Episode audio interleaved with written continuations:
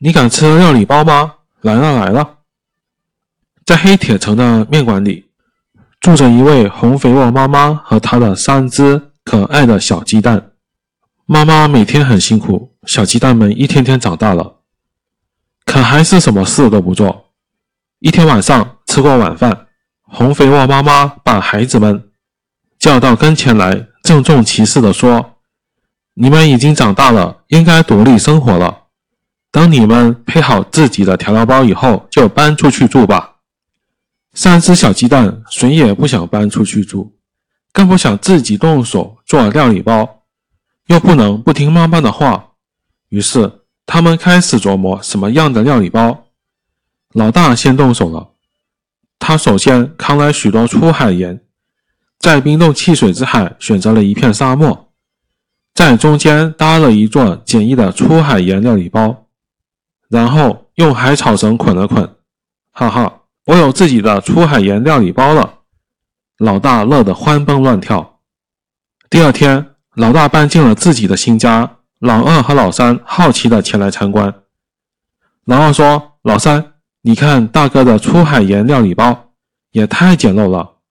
我要建起一座又漂亮又舒适的料理包。”老二跑到希拉者山脉附近的集市上，买下许多玻璃瓶子回来，融化成玻璃板，切成玻璃条，叮叮当当敲个不停。不久，老二也建立起了自己的纤维玻璃料理包，显然这比老大的要漂亮、结实得多。老二很快搬到自己的新家去住了，老大和老三也过来参观，老大赞不绝口。深感自己的出海盐料理包过于简陋，老三看后说：“我建起的料理包会更好的。”老三回到家，左思右想，终于决定建造一栋用 3D 打印盖的石头料理包，因为这种房子非常坚固，不怕风吹雨打。可这需要付出许多努力啊！老三每天起早贪黑。一趟一趟的搬回 3D 打印机，堆在一旁，再一块一块的打印出一面面墙。哥哥在一旁取笑道：“只有傻瓜才会这样做。”小弟毫不理会，仍然夜以继日的工作。哥哥们休息了，他还在不停的干。这样整整过了三个月，老三的新石头料理包也建好了，他好高兴啊！有一天，来了一只小恶魔的大飓风，老大慌忙的躲进了他的出海盐料理包。小恶魔的大飓风嘿嘿的笑了两声，狠狠吹了口气，就把出海盐料理包吹倒了。老大只好撒腿就跑。老三径直跑到二弟家，边跑边喊：“二弟，快开门，救命啊！”二弟打开门一看，一只大大的。小恶魔的大飓风追了过来，赶紧让大哥进来料理包，关好门。小恶魔的大飓风追到门前停了下来，心想：你们以为纤维玻璃料理包就能难住我吗？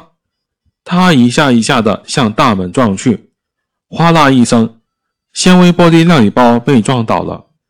兄弟俩又拼命逃到老三家。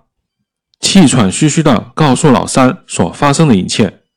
老三先关紧了门窗，然后胸有成竹地说：“别怕，没问题了。”小恶魔的大飓风站在大门前，他知道房子里面有三只小鸡蛋，可不知怎么才能进去。他只能重施旧技，对着料理包的门呼呼吹气，结果无济于事。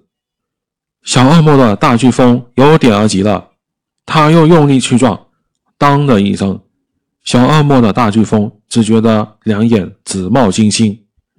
再看石头料理包，纹丝不动。小恶魔的大飓风真的急了，转身去找了一把鹤嘴钳。小恶魔的大飓风憋足了劲，挥起橘子蜂蜜爆音大锤砸了下去，没想到爆音大锤的手把断了。爆音大锤反弹了回来，正砸在小恶魔的大飓风他的头上，疼死我了！小恶魔的大飓风大叫：“他真的无计可施了！”小恶魔的大飓风气急败坏地返回来，他绕着料理包转了一圈，最后爬上料理包的顶部。他想从烟囱溜进去。老三从窗口发现后，马上点起了火。小恶魔的大飓风，小恶魔的大飓风掉进了双重老油变态超级辣的火锅里面，烫得半生熟了，整条尾巴都焦化了。它嚎叫着，夹着尾巴逃走了，再也不敢来找三只小鸡蛋的麻烦了。